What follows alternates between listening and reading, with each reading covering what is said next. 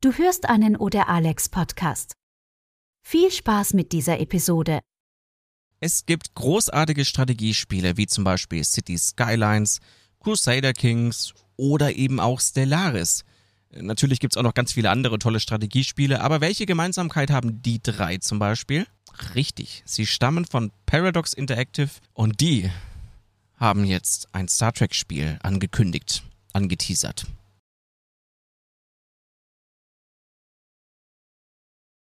Ich war sofort skeptisch, als ich gestern einen Link von der Community zugeschickt bekommen habe und dabei stand, boah, Alex, guck mal, ich bin gehypt. Ich habe draufgeklickt und habe mir erstmal so gedacht, äh, was erwartet mich jetzt? Neues Star Trek Spiel, okay, neues Mobile Game vielleicht, weil ich habe damit überhaupt nicht gerechnet, dass wir irgendwie jetzt nochmal ein, ein tolles, großes Star Trek Spiel bekommen und es scheint wirklich so zu sein, dass wir hier eventuell das Star Trek-Spiel bekommen, auf das viele von uns zumindest schon lange warten. Also ich schließe mich ein.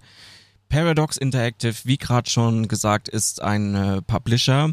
Äh, das Spiel wird zusammen entwickelt mit, ich muss gerade nochmal nachschauen, Nimble Giant Entertainment. Aber Paradox ist bekannt für großartige Strategiespiele. Grand Strategy Games unter anderem. Und von denen ein Star Trek-Spiel, das passt, entschuldigt die Ausdrucksweise, wie Arsch auf Eimer. Kommen wir erstmal zu den harten Fakten.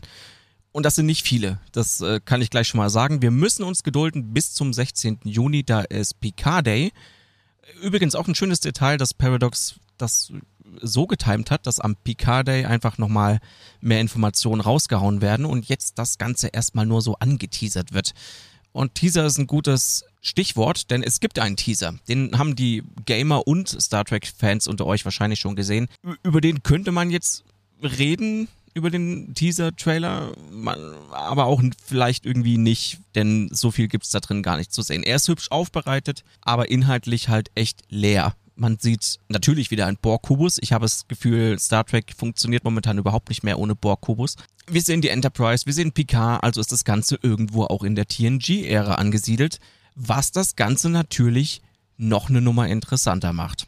Aber viel mehr gibt der Teaser ehrlich gesagt nicht her. Er teasert an, dass es ein äh, Spiel geben wird und dass wir am 16. Juni mehr erfahren. Also, im Grunde wissen wir, wie ich gerade schon mal, ähm, äh, ich habe gerade schon mal das Wort in den Mund genommen, Grand Strategy.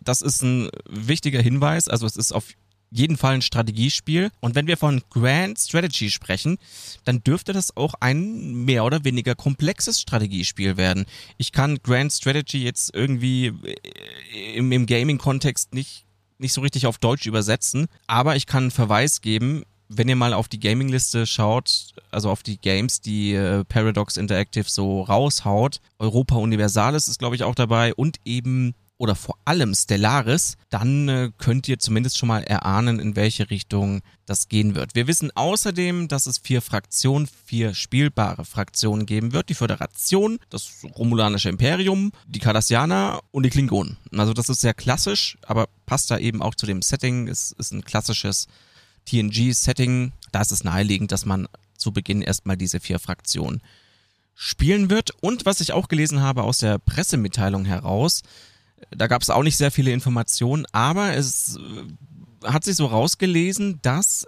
das Ganze vor der TNG-Ära spielen soll, was einen so ein bisschen verwundert. Aber ich habe da auch gleich nochmal eine Theorie zu.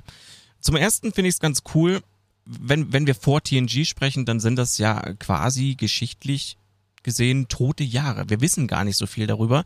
Deshalb vielleicht interessant, wenn man da Stories mit diesem Spiel einfach durchleben kann, wenn wir schon keine Serie aus, aus dieser Ära haben oder keinen kein Film aus dieser Ära, dann können wir wenigstens etwas in diesem Spiel durchleben, wenn ihr wisst, was ich damit sagen möchte.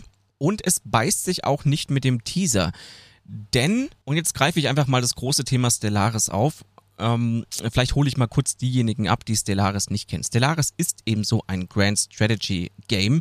Du startest da im Weltall mit deiner Zivilisation, die du auch am Anfang wählen kannst und äh, startest in deinem Sonnensystem und musst dann äh, forschen, dich weiterentwickeln, neue Systeme entdecken. Es gibt Diplomatie, du musst kämpfen. Das ist eigentlich alles geboten und sieht sieht auch ganz schick aus und ist auch tatsächlich fordernd. Und Stellaris ist mittlerweile so groß, da gibt's auch schon einige Erweiterungen für. Äh, da kann man sich, da kann man sich wirklich mit Tod spielen. Also ganz ehrlich. Und ich könnte mir vorstellen, dass es in diese Richtung läuft. Wenn vielleicht auch nicht ganz so umfangreich. Denn ich bin mir nicht sicher.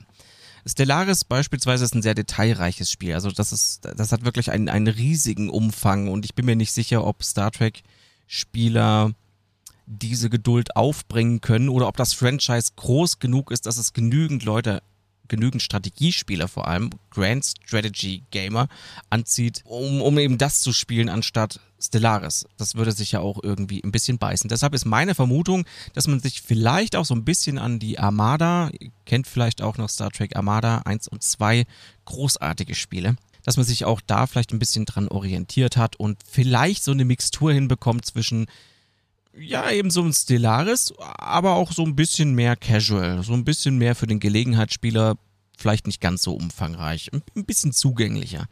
Das könnte ich mir ganz gut vorstellen. Wenn dieser Kniff gelingt, und das habe ich vorhin schon gesagt, könnte das hier wirklich das Star Trek-Spiel für die nächsten Jahre werden, auf, und vor allem das Star Trek-Spiel, auf das Strategen unter uns schon lange gewartet haben. Bis zum 16. bleibe ich mit meinem Hype noch ein bisschen auf dem Boden. Ich versuche mich da noch ein bisschen zu bremsen und warte eben erstmal ab, was da so auf uns zukommt. Ich vermute mal, dass wir am 16. dann auch ein paar Bilder, ein paar Screenshots, vielleicht auch ein paar Videos zu sehen bekommen, die äh, einfach schon mal ein bisschen was zeigen. Ähm, aber nichtsdestotrotz freue ich mich auf diese Nachricht, freue ich mich über diese Nachricht und ich freue mich auch auf den 16.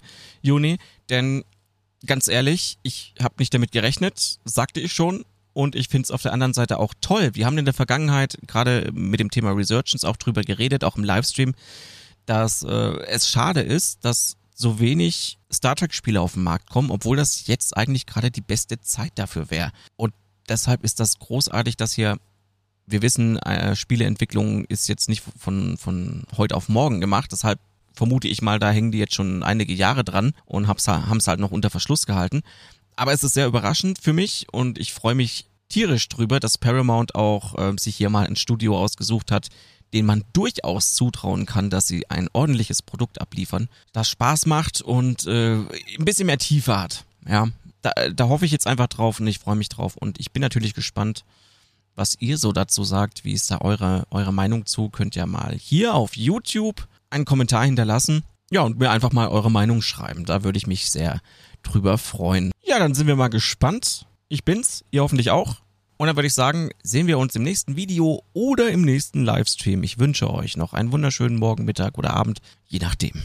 Bis zum nächsten Video. Bis dann. Ciao.